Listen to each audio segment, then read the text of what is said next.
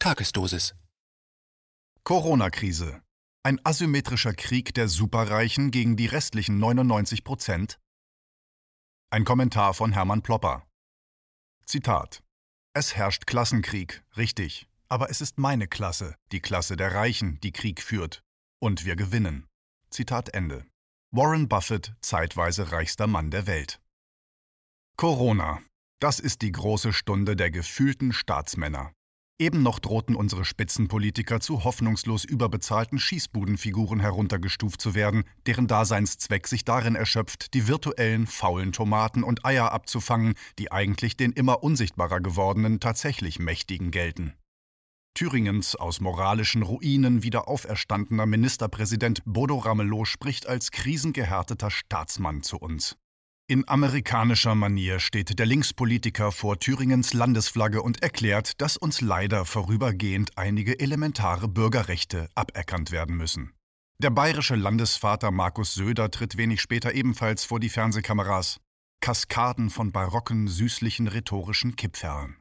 Endlose Wiederholungen von Verständnissinnigkeit, dass man ja nicht den Bürgern ihre Freiheit nehmen möchte, doch leider gibt es ja einige halbwüchsige Lümmel, die alten Leuten das Wort Corona ins Ohr rülpsen und obendrein Corona-Partys feiern.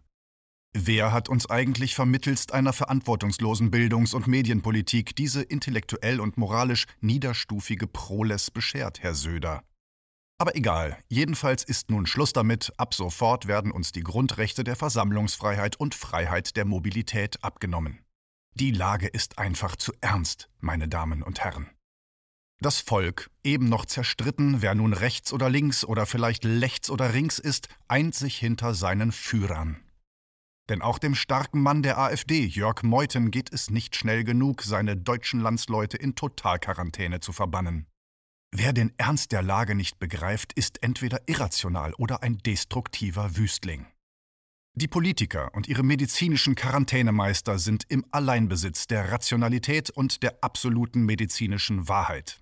Und darum müssen Querulanten wie der Arzt und langjährige Gesundheitspolitiker Wolfgang Wodak, die Virologin Karin Mölling, der Stanford-Virologe Professor Ioannidis, Susharit Bhakti, Professor Dr. Stefan Hockarts, der Virologe Professor Dr. Carsten Scheller und unzählige weitere Stimmen zum Schweigen gebracht werden. Also fordert der niedersächsische Innenminister Boris Pistorius gegen Verbreiter von, Zitat, Fake News, Zitat Ende, zu Corona hart vorzugehen. Das reinste Rationaltheater. Aber sind die selbsterklärten Krieger gegen das durchtriebene Coronavirus SARS-CoV-2 wirklich so von Vernunft und Rationalität durchtränkt? Da sind Zweifel erlaubt. In Spanien zum Beispiel werden Spaziergänger, die solo unterwegs sind, von der Polizei eingefangen und müssen 600 Euro Bußgeld zahlen.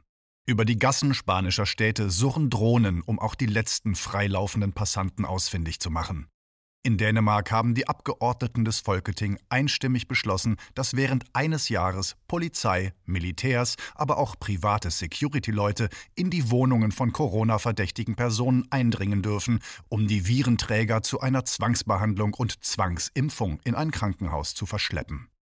Der Chef der NATO-eigenen Denkfabrik Atlantic Council, Frederik Kempe, fordert in einem Artikel US-Präsident Trump auf, nach 5 der Nordatlantik-Charta den Bündnisfall einzufordern, um die geballte Macht der NATO-Waffen gegen die garstigen kleinen Coronaviren zu konzentrieren.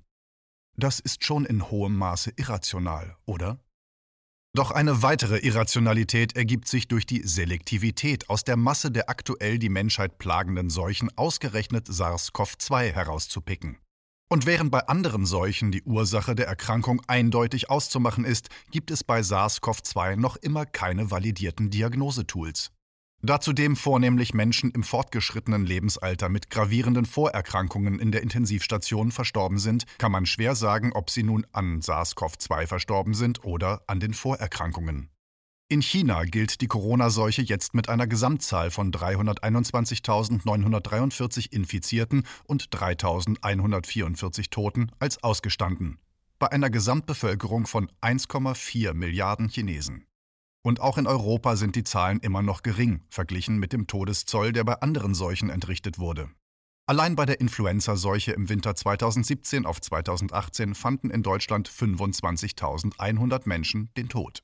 Das ist für ein wohlhabendes Land mit noch einigermaßen funktionierender Hygienekultur eine erschreckend hohe Zahl. Der nationale Notstand wurde gleichwohl in Deutschland deshalb nicht verkündet. Aktuell tobt in Lateinamerika eine furchtbare Dengue-Seuche mit einer Todesrate von 20 Prozent. Doch das interessiert niemanden. Auch die Tuberkulose in Europa, eine Geißel der frühen Industrialisierung, schwingt in ärmeren Ländern die todbringende Sense. Im Jahre 2015 waren 10 Millionen Menschen mit Tuberkulose infiziert. Annähernd 2 Millionen Menschen starben in jenem Jahr an dieser Krankheit. Und sogar die Pest ist keineswegs ausgestorben und wartet auf ihr Comeback. Je mehr die Gesundheitsversorgung in der dritten Welt aufgrund von neuen Auflagen des IWF heruntergefahren wird, umso mehr können Seuchen sich realistische Hoffnungen auf einen großen weltweiten Auftritt machen.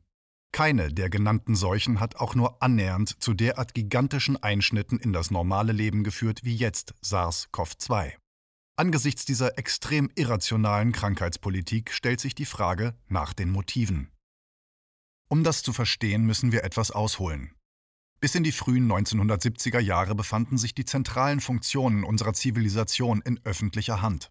Infrastruktur, Verkehr, Altersvorsorge und nicht zuletzt das Gesundheitswesen wurden vom Staat oder von genossenschaftlichen Einrichtungen betrieben und ausgebaut. Der Staat hatte genug Polster, um diese Aufgaben gewissenhaft zu erfüllen. Mit der Erfindung des weltweiten Kontoführungssystems SWIFT und den in der Öffentlichkeit weitgehend unbemerkt gebliebenen Clearingstellen CEDEL und Euroclear wurde es möglich, die Gewinne der großen Finanzinstitute und der Globalkonzerne vor dem nationalen Fiskus mit immer perfideren Tricks zu verbergen. Das Geld verschwand, anstatt in die Töpfe der Solidargemeinschaft zu fließen. Die schon leicht abgemagerten Nationalstaaten wurden sodann ab den 1980er Jahren von marktradikalen Politikern und Wissenschaftlern absichtlich in den Ruin getrieben. Das Elend verfeinerten die sogenannten philanthropischen Stiftungen, in denen die Einkünfte der Superreichen ohne Steuerabgaben abgelegt werden können. Der Solidargemeinschaft fehlt zunehmend das Geld, um die nötigen Maßnahmen und Reformen durchzuführen.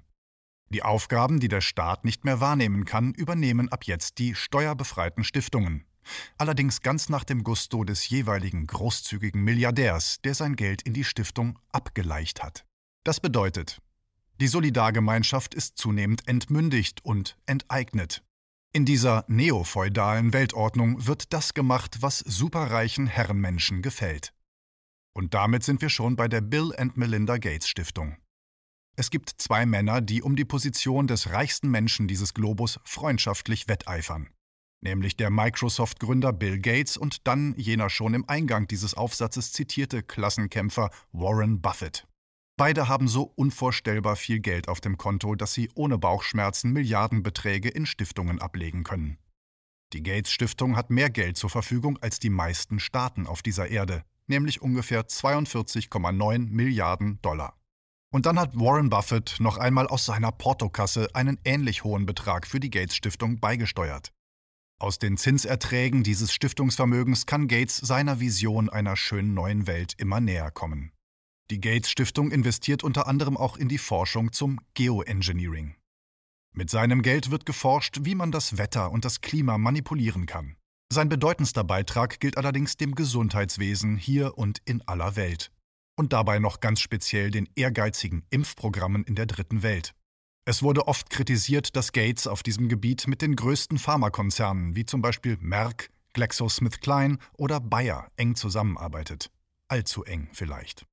Denn ein weiteres Opfer der Verarmung des öffentlichen Bereichs ist die Weltgesundheitsorganisation der Vereinten Nationen, die WHO, World Health Organization.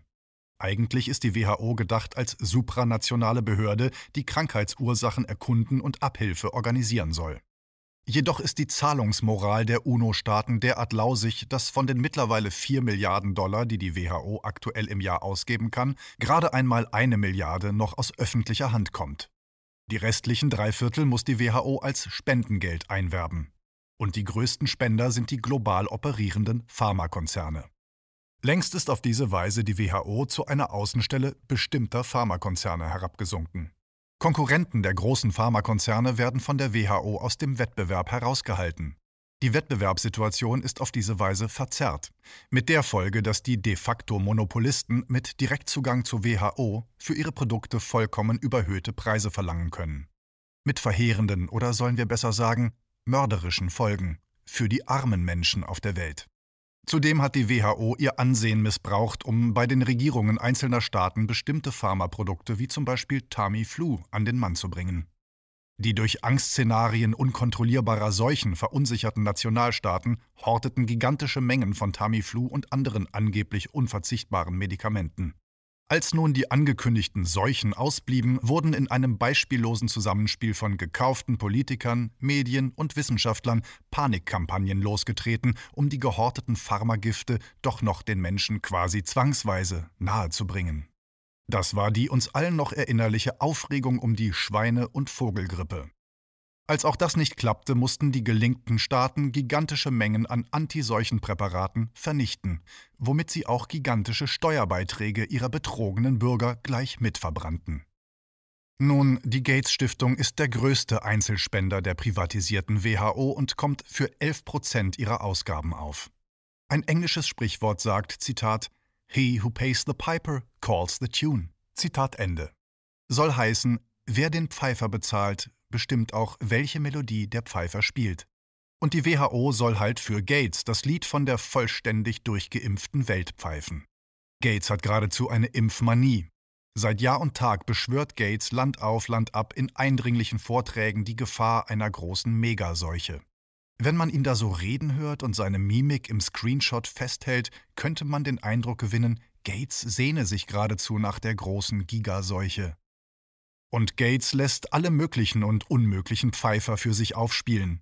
Da ist, um nur ein Beispiel zu nennen, die ehrenwerte private Johns Hopkins Universität in Baltimore. Bill Gates hat mit seiner segen- und geldspendenden Stiftung das Johns Hopkins Center for Health Security auserkoren. In jenen Laboren wird schon jetzt die Welt von morgen erdacht.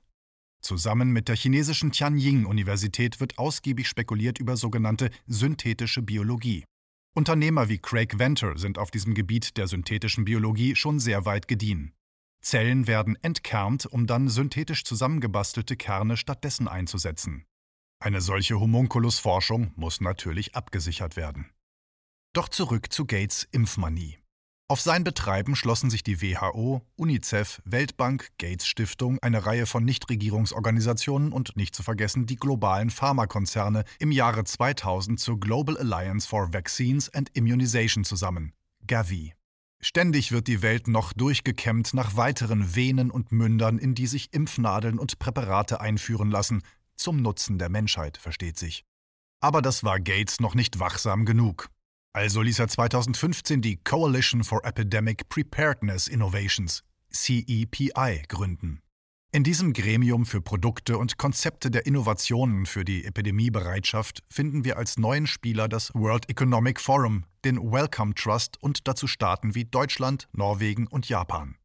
Kurz und schlecht, die Gesundheitspolitik auf diesem Globus wird nicht mehr von demokratisch legitimierten nationalen Regierungen bestimmt, sondern von einer Handvoll superreicher Oligarchen und ihrer Freunde aus den Chefetagen der Pharmariesen. Das merkt man dieser Gesundheitspolitik deutlich an. Das gemeine Volk, besonders das Volk der dritten Welt, kommt in jenen Überlegungen nur als Objekt vor.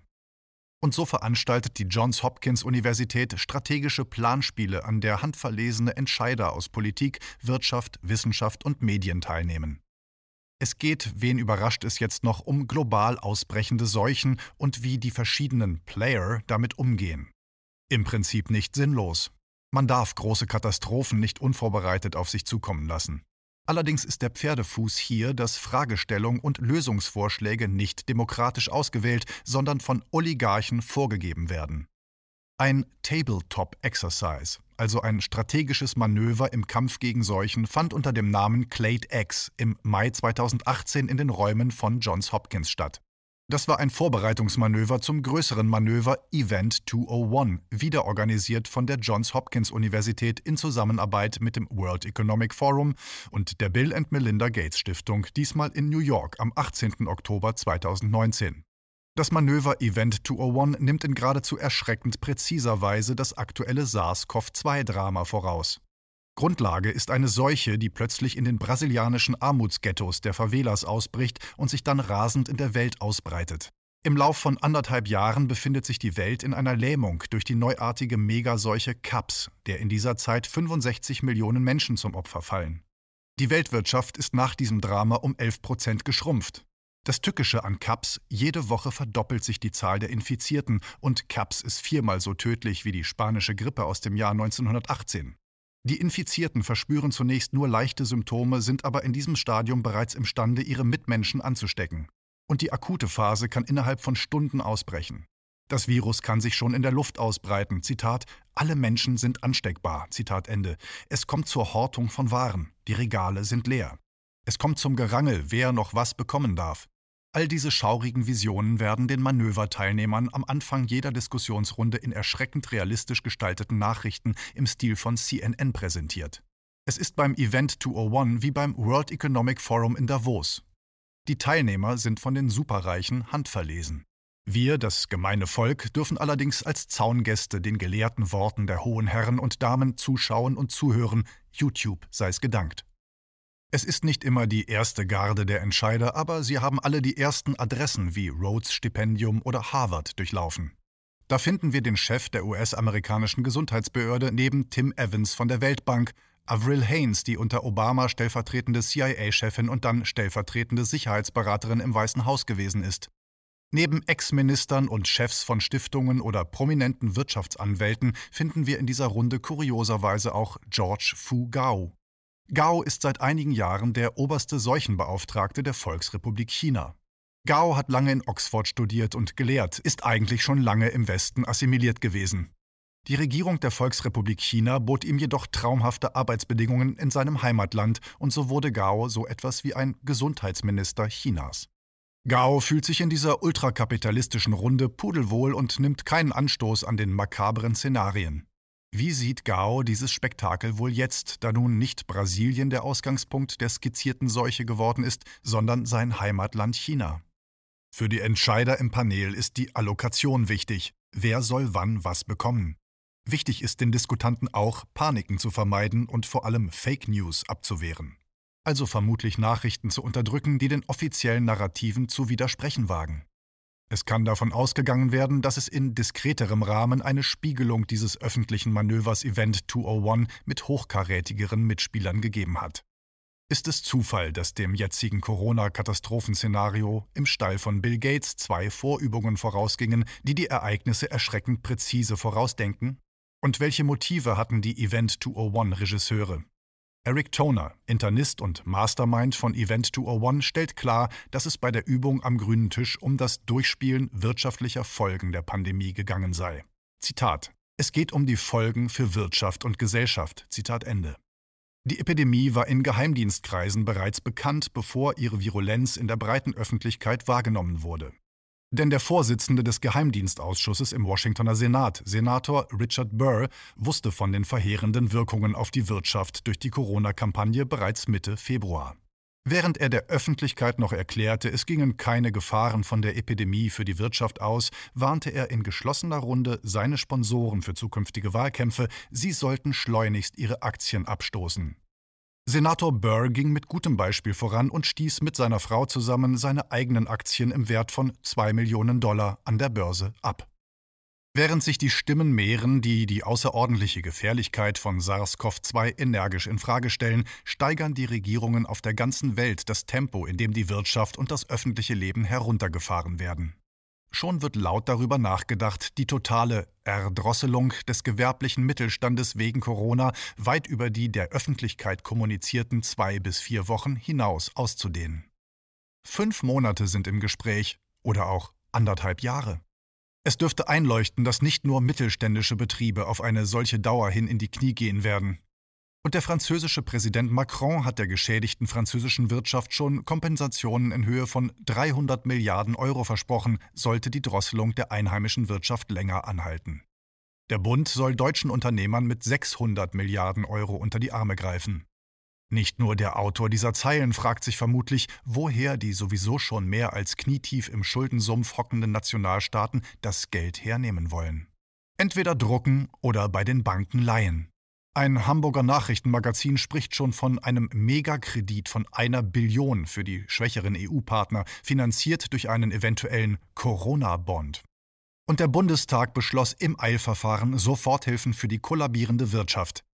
Der Bund, also letztlich wir, die Steuerzahler, spendiert 156 Milliarden Euro für notleidende Mittelständler und Konzerne. Das war die Top-Nachricht. Kaum ein Presseorgan informierte uns, dass in derselben 154. Sitzung des Bundestages am 25. März das Infektionsschutzgesetz IFSG verändert wurde. Wesentliche Errungenschaft der Bundesgesundheitsminister kann jetzt den Seuchennotstand ausrufen. Damit hat sich der Bund gegenüber den Ländern weitere Vollmachten ertrotzt. Das macht Sinn. Wir können ohne weiteres jetzt von einer Art Befehlskette sprechen. Bereits 1994 hatte der damalige Bundesgesundheitsminister Horst Seehofer wegen einer tragischen Panne das Bundesgesundheitsamt zerschlagen. Die Kompetenzen für Seuchenprävention und Bekämpfung gingen an das Robert Koch Institut über. Und aktuell, wie oben bereits beschrieben, können wir beobachten, dass die Corona-Seuchenpolitik von der Gates Stiftung weitergegeben wird zur Johns Hopkins Universität und der WHO. Auf die Vorgaben der Weltgesundheitsorganisation WHO wiederum beruft sich unablässig das Robert Koch Institut, das wiederum der Bundesregierung Empfehlungen gibt, die allerdings schon so definitiv sind, dass sie sich wie Anweisungen an die Bundesregierung lesen. Von dort werden die Vorgaben an die Länder und schließlich an die Gesundheitsämter in den Gemeinden heruntergereicht. Diese Befehlskette bestimmt die Wahrnehmung und das Vorgehen gegen die SARS-CoV-2-Infektion. Ein Schelm, wer dabei Böses denkt. Übrigens, die von der Bundesregierung und nachfolgend den Landesregierungen und Gemeinden erlassenen Ausgangsverbote sind illegal. Darauf wurde ich aufmerksam durch ein Video von Gerhard Wisniewski. Wisniewski unterzieht sich der relativ einfachen Mühe, die bayerische Zitat vorläufige Ausgangsbeschränkung anlässlich der Corona-Epidemie Zitat Ende, die Söder, siehe oben, vorgestellt hatte, mit dem Infektionsschutzgesetz zu vergleichen. Denn die Ausgangssperren in Bayern, aber auch in Sachsen und dem Saarland begründen die weitgehenden Ausgangsverbote für normale Bürger in ihrem Bundesland mit 28 des IFSG. Und der erstaunliche Befund?